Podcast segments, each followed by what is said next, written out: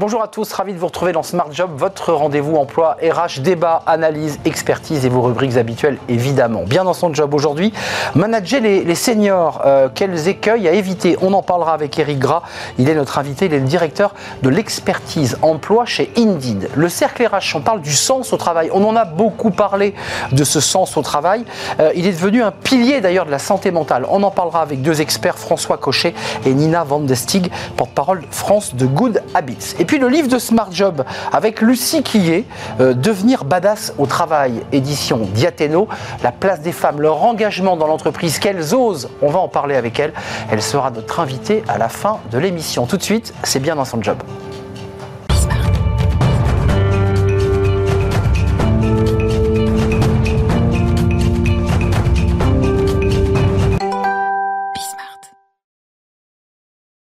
Bien dans son job. On parle beaucoup des seniors. Alors c'est un sujet politique qui est au cœur de l'actualité sur le prolongement de, du travail des, seniors. Euh, mais comment gérer un senior quand on est un manager? Comment on, se positionne face à un senior? On en parle avec Eric Gras. Bonjour Eric. Bonjour Arnaud. Ravi de vous accueillir, directeur de l'expertise emploi chez, chez Indeed.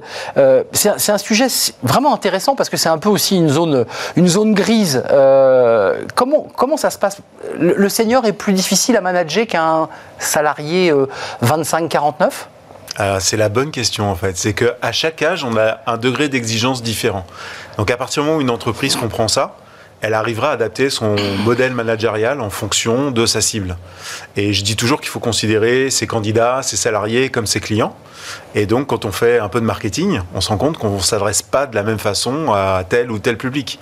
Et donc, le senior, naturellement, grosse maille du senior, parce qu'il y a toujours euh, des subtilités, mais va avoir des attentes euh, différentes. 55 euh. ans pour vous le senior ou c'est 45 ans? Parce qu'il y a tout un débat sémantique. Ouais, voilà, il n'y a pas de définition claire, c'est-à-dire que pour beaucoup c'est à partir de 45 ans. si on considère dans l'emploi par rapport à Pôle emploi, etc., on est plutôt plus de 55 ans. Donc il y a une différence, mais dans nos études, on fait la différence entre les plus de 45 et les plus de 55. Votre étude, elle est intéressante parce qu'on traite beaucoup de ce sujet des seniors sur le plan de la sociologie, de leur difficulté de retrouver un emploi, mais là on parle de ceux qui sont en entreprise.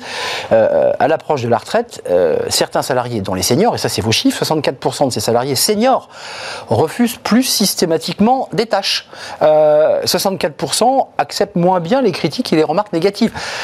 Et je me mets dans la peau d'un manager qui a 35 ans, c'est quasi ingérable. C'est pas ingérable. Et d'ailleurs, si on va au-delà de cette génération des seniors et qu'on regarde chez les plus jeunes, mmh. c'est aussi une tendance à la hausse. C'est-à-dire, comme on a basculé dans un marché candidat, les gens sont plus exigeants aujourd'hui vis-à-vis de l'emploi et de l'employeur. Donc c'est la même tendance d'ailleurs chez les jeunes que chez les seniors. Après, quand on est senior, qu'on a déjà vécu un certain nombre de choses, on est moins corvéable à merci.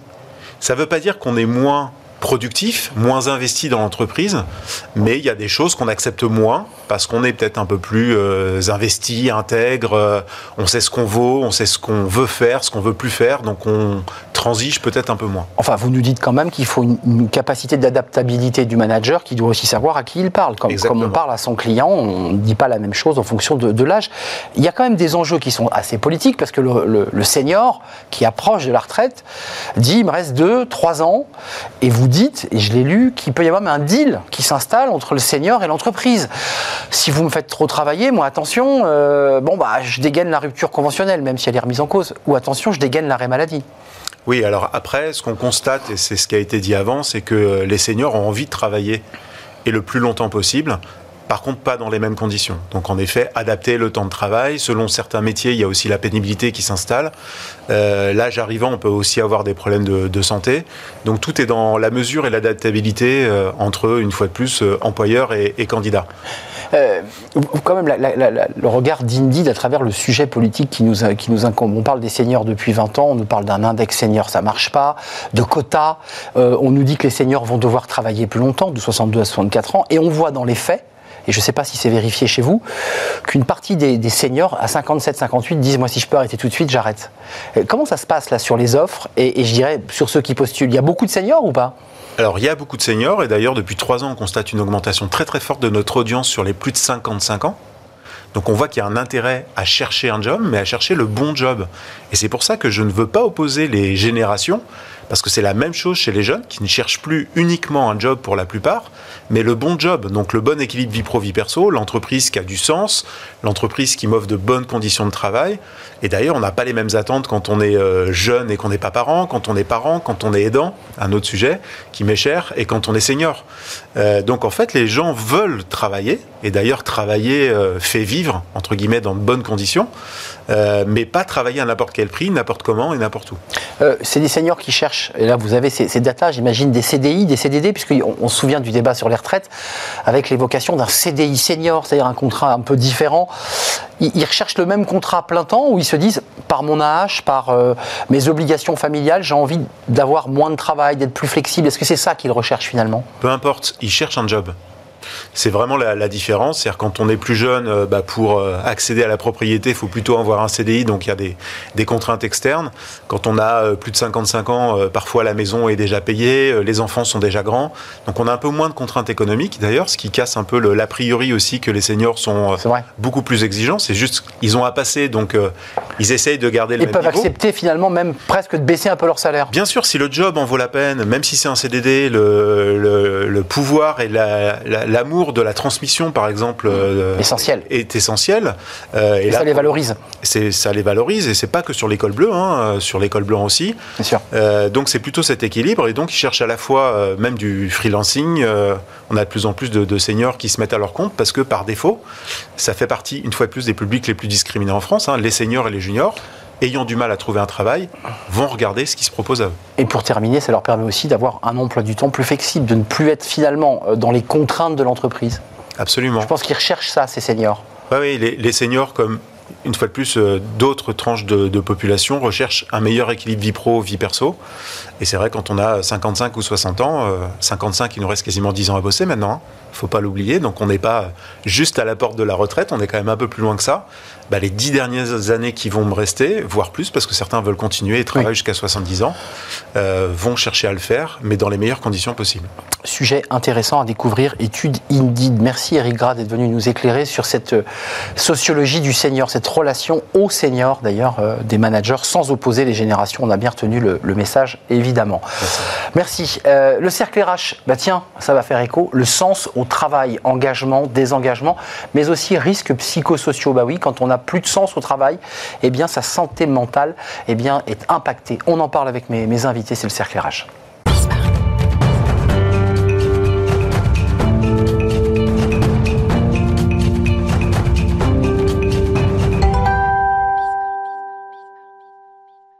Le cercle RH pour parler de la santé mentale des, des collaborateurs. Vous vous en souvenez, on en a beaucoup parlé euh, pendant l'ère Covid avec des salariés qui étaient isolés, mais là il y a un vrai sujet autour de santé mentale et sens au travail. Quand on perd le sens au, au travail et qu'on n'a plus de sens au travail, mais ça peut avoir des implications directes sur sa santé mentale et on va en parler, on va l'expertiser avec nos, nos invités. Nina Van de, Van de Stig, je pense l'avoir bien prononcé me semble-t-il, porte-parole France de Good Habits, qui est une société euh, néerlandaise, hollandaise, fondée en 2011, qui travaille justement sur des plateformes, et en particulier une plateforme sur l'accompagnement des, des salariés euh, dans leur santé mentale. Est-ce que je résume bien le, le sujet ou... Alors, oui, tout à fait. Euh, dans leur santé mentale, mais de manière générale dans le développement personnel euh, du collaborateur. développement personnel du collaborateur. On va en parler parce qu'il y a un lien évidemment quand on se sent mal, on peut avoir une dégradation de son état de santé mentale. François Cochet, ravi de vous retrouver. Bonjour. Vous êtes directeur des activités santé au travail chez Secafi.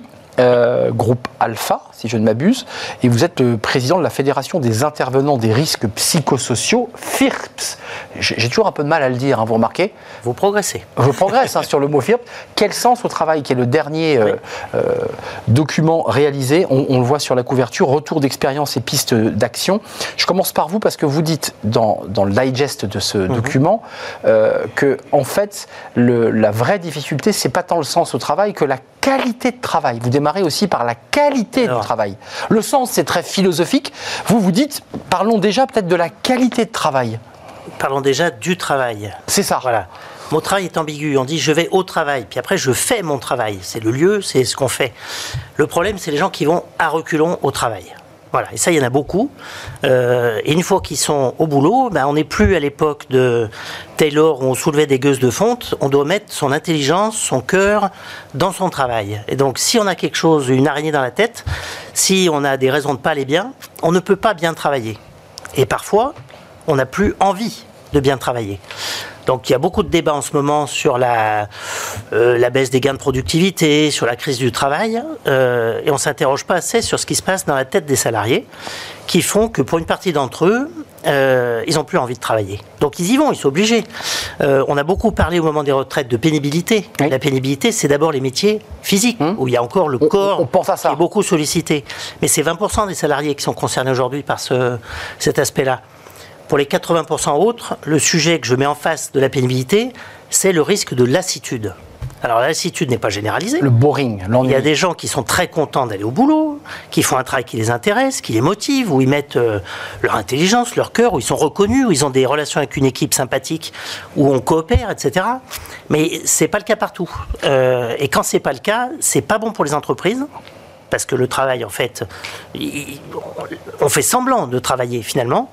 Et puis c'est pas bon pour la santé parce que par- rentrer le soir en se disant j'ai fait semblant de travailler ou j'ai travaillé parce que j'étais obligé mais j'avais pas envie, et ben euh, dans la durée c'est vraiment pas bon. Ça, c'est chez Good Habits, vous, avez des programmes justement de formation autour de la question de la santé mentale et d'épanouissement du collaborateur. Et, et si j'ai bien compris, très affiné finalement à, travers des différentes typologies, euh, à travers un questionnaire très détaillé qui permet de savoir où vous situez la personne. Ce qu'on décrit là à travers ce document de la, la FIRPS, euh, ça, ça correspond euh, à l'état d'esprit de ces personnes qui suivent vos programmes? Des gens désengagés, des gens dans l'ennui, des gens qui font le quiet quitting, comme on dit? Pas forcément. On s'adresse vraiment à tous les collaborateurs. Par contre, c'est vrai, en revanche, euh, en France, on sait que 62% des employés français ont souffert en tout cas de, de stress assez important et on sait que le stress, ça cause peut-être une démotivation ou une perte de sens au travail. Donc, on globalement, en France en tout cas, on s'adresse quand même à des collaborateurs euh, qui euh, peut-être connaissent en tout cas une lassitude euh, au travail et qui vont à reculons au travail. Mais ils vous disent quoi? Parce que vous, vous avez des programmes pour tenter de répondre ou de les accompagner dans ces, je mets des guillemets, mais des souffrances, parce qu'il y a beaucoup qui ressentent cette souffrance. C'est quoi leur difficulté de fond finalement? C'est le travail qui correspond plus à leur goût? C'est la qualité du travail qui s'est dégradée parce qu'on leur demande trop? Qu'est-ce qu'on, qu'est-ce qui se passe? Euh, alors ça peut être euh, tout un tas de, raisons. hein. Euh, Ça peut être bah, justement du stress un peu trop intense au travail, ou alors une relation qui n'est pas optimale aussi avec son manager ou avec ses équipes.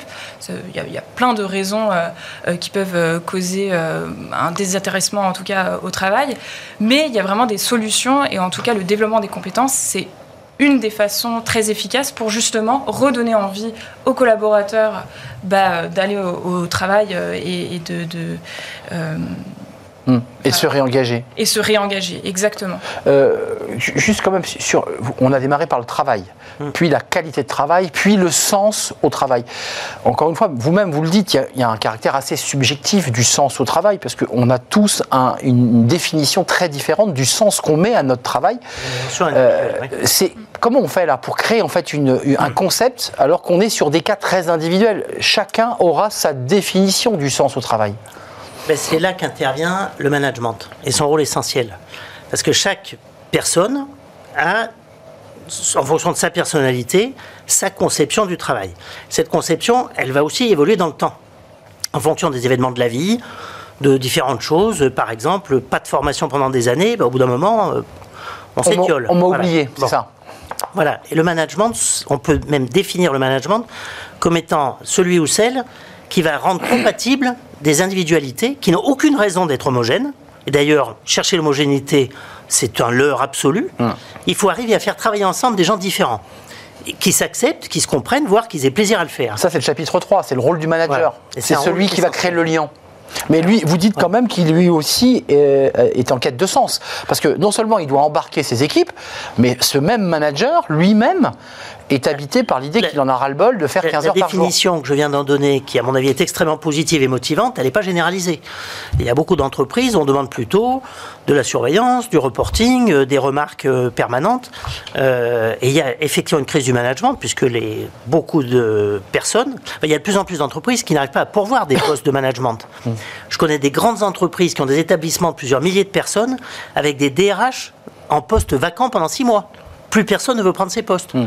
Euh, trop exposé, trop de pression. Et, puis un manque de sens, puisque finalement ce qu'on demande aux managers est totalement contradictoire.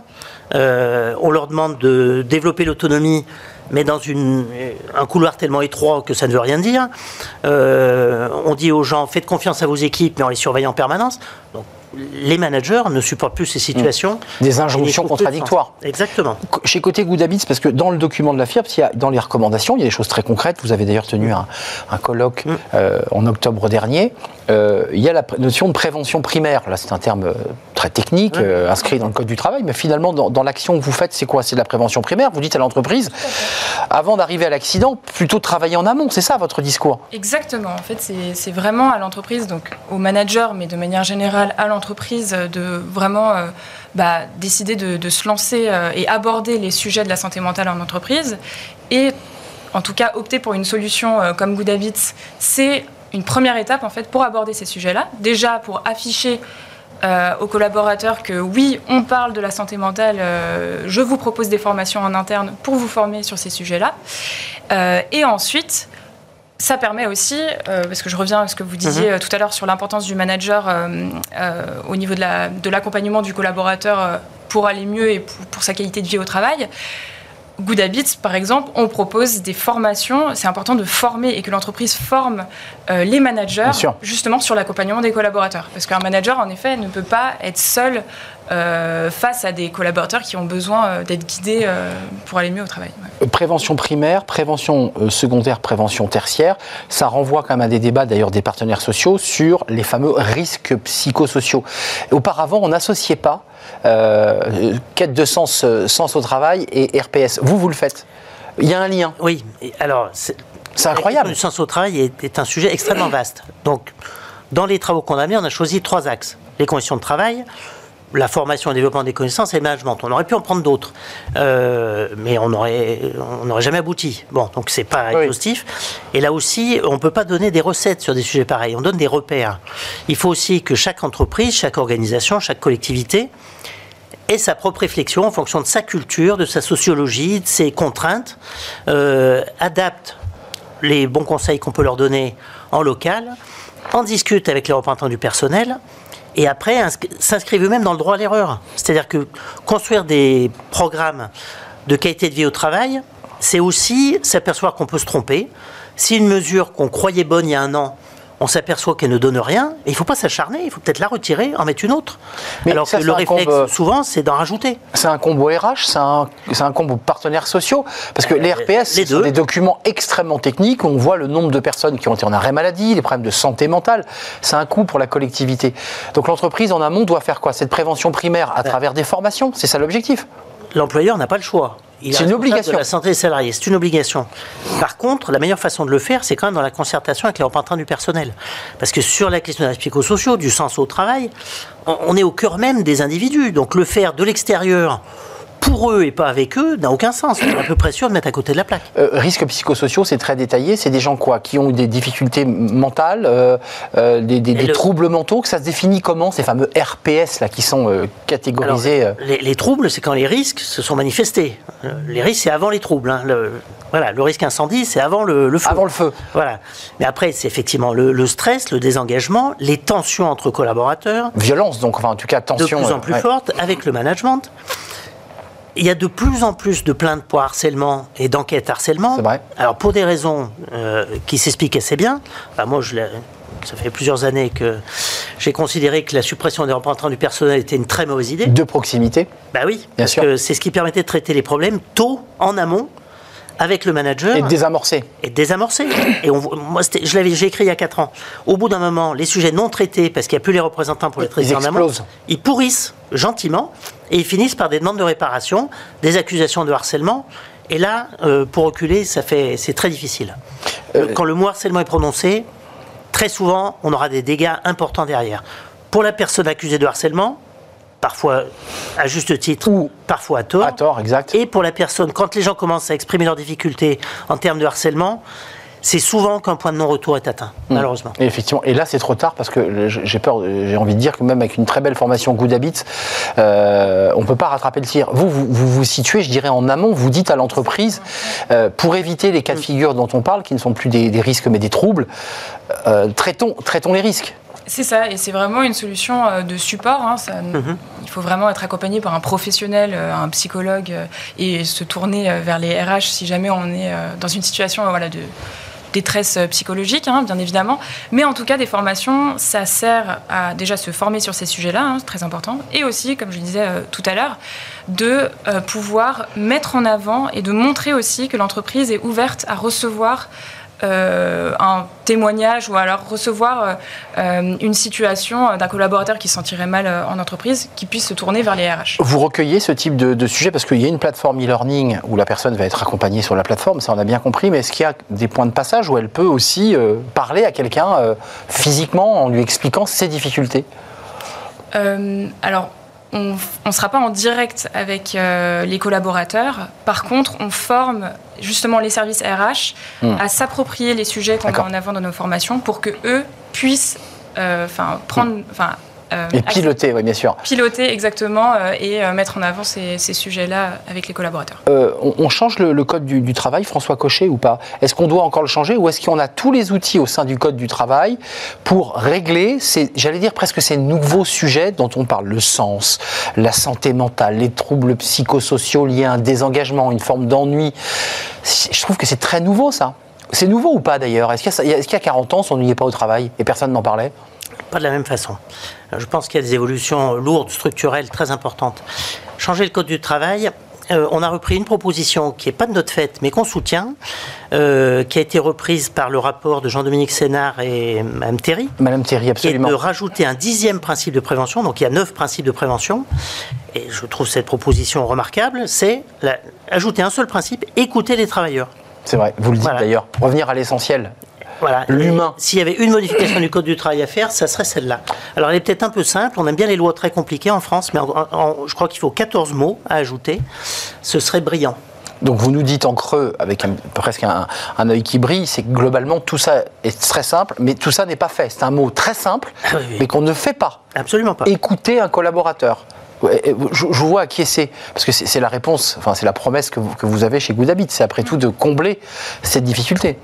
Tout à fait. Et euh, c'est pour ça d'ailleurs qu'on a revu un peu notre façon de voir un peu la formation euh, en interne. Et on propose aujourd'hui des tests psychométriques. euh, parce qu'on considère que c'est la connaissance de soi du collaborateur qui lui permettra derrière d'avoir un parcours de formation adapté Affiné. à son profil exactement Ce que j'évoquais. affini, Ouais. et, euh, et vraiment adapté à ses attentes et ses besoins.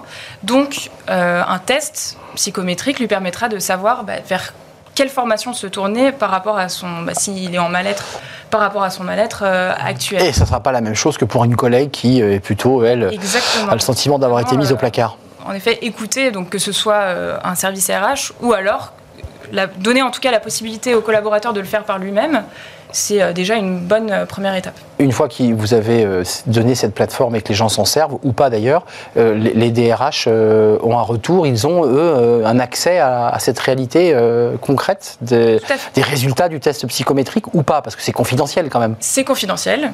C'est confidentiel. Ils peuvent demander, euh, ça peut être un bon exercice en tout cas avec un manager, de demander au collaborateur s'il accepte de partager ses résultats. Voilà, ça peut ça. être un début de conversation avec son manager, ça peut être utile. Et sinon, on peut bien sûr en tant que DRH voir les résultats euh, d'utilisation euh, bien sûr de- des formations et, Eh oui. des tests. Ceux qui s'en emparent. Euh, mais euh, oui, ceux qui s'en emparent. Et on conseille toujours quand même de faire des enquêtes de satisfaction euh, auprès des collaborateurs. C'est vital. C'est oui. Bah, c'est essentiel. Mm. Merci à vous deux de nous avoir éclairés. Merci à vous. Les 14 mots hein, à rajouter dans le Code du travail, voilà, dans le cadre du Conseil national de leur fondation. C'était de, de Oui. ça dont vous parliez. Absolument. Merci à vous, Nina Van de Stig. Vous êtes porte-parole France de Good Habits, une société euh, néerlandaise qui fait justement de l'accompagnement en plateforme digital learning, de la formation digital learning, notamment autour de ces dimensions de, de santé mentale et de bien-être au travail. Merci à vous, François Cochet, directeur d'activité santé au travail chez Secafi. Et euh, vous êtes euh, membre et président de la Fédération des intervenants des risques psychosociaux, les RPS, avec ce document Quel sens au travail, réalisé par la FIRPS. Et qu'on peut télécharger gratuitement sur notre site. Et ben voilà, et c'est ces 14 mots aussi. La suite de nos programmes avec Fenêtre sur l'emploi, évidemment, et on accueille notre invité.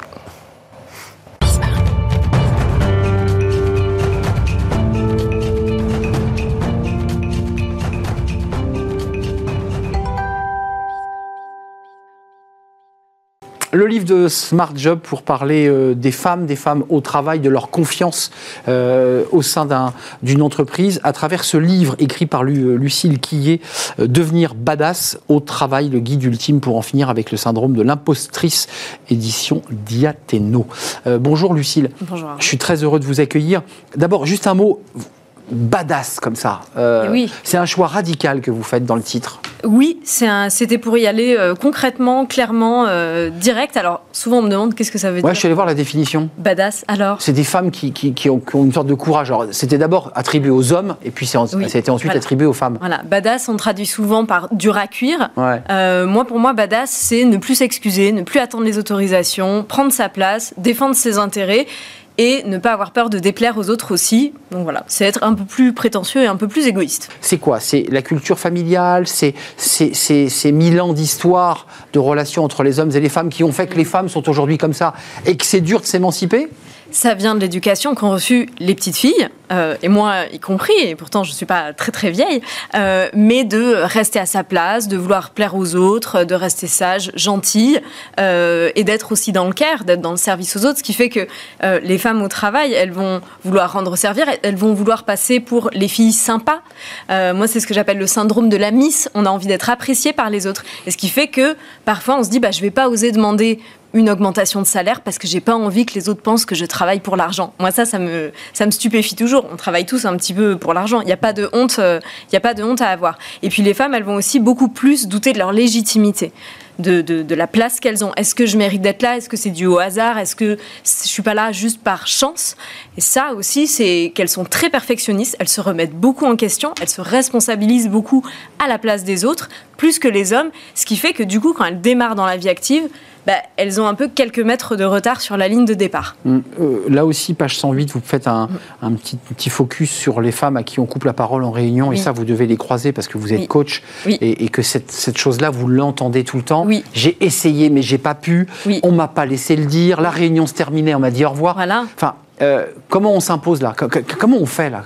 Eh ben, alors déjà, notre parole est légitime. Il n'y a aucune raison que quelqu'un nous coupe la parole. Donc on peut dire très calmement, très posément, je vais terminer ma phrase et ne t'inquiète pas, tu pourras finir ce que tu as à dire après, mais je vais d'abord terminer mon idée. C'est bien aussi de se soutenir entre femmes, quand vous avez une collègue qui se fait couper la parole, n'hésitez pas à intervenir, à dire mais en fait, l'idée de Martine m'intéressait, j'aimerais l'entendre jusqu'au bout.